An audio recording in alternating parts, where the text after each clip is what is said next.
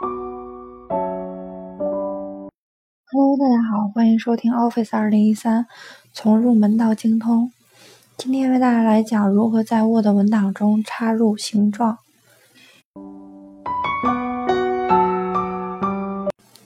比如我们在使用 Word 文档时，绘制流程图就需要添加基本图形。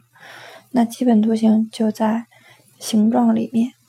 首先，我们打开 Word 文档，然后切换到插入选项卡，单击插图组中的形状按钮，从弹出的下拉列表中选择相应的形状，主要有线条、矩形、基本形状、箭头汇总、公式形状、流程图以及其他。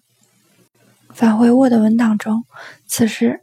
鼠标指针变成十字形状，单击鼠标左键即可插入一个矩形，然后按住鼠标左键不放，向右下角拖动即可调整图形的大小。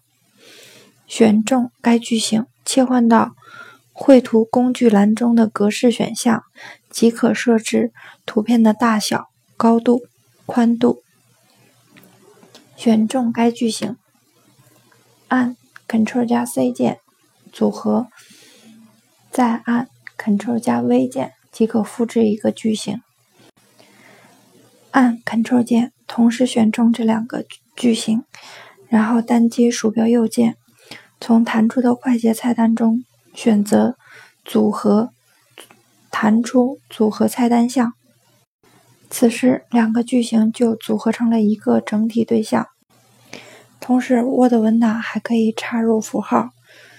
从弹出的快捷菜单中选择“插入符号”菜单项，弹出符号对话框，切换到符号选项卡，在字体下拉列表中可以选择相应的符号进行插入。以上即为全部内容。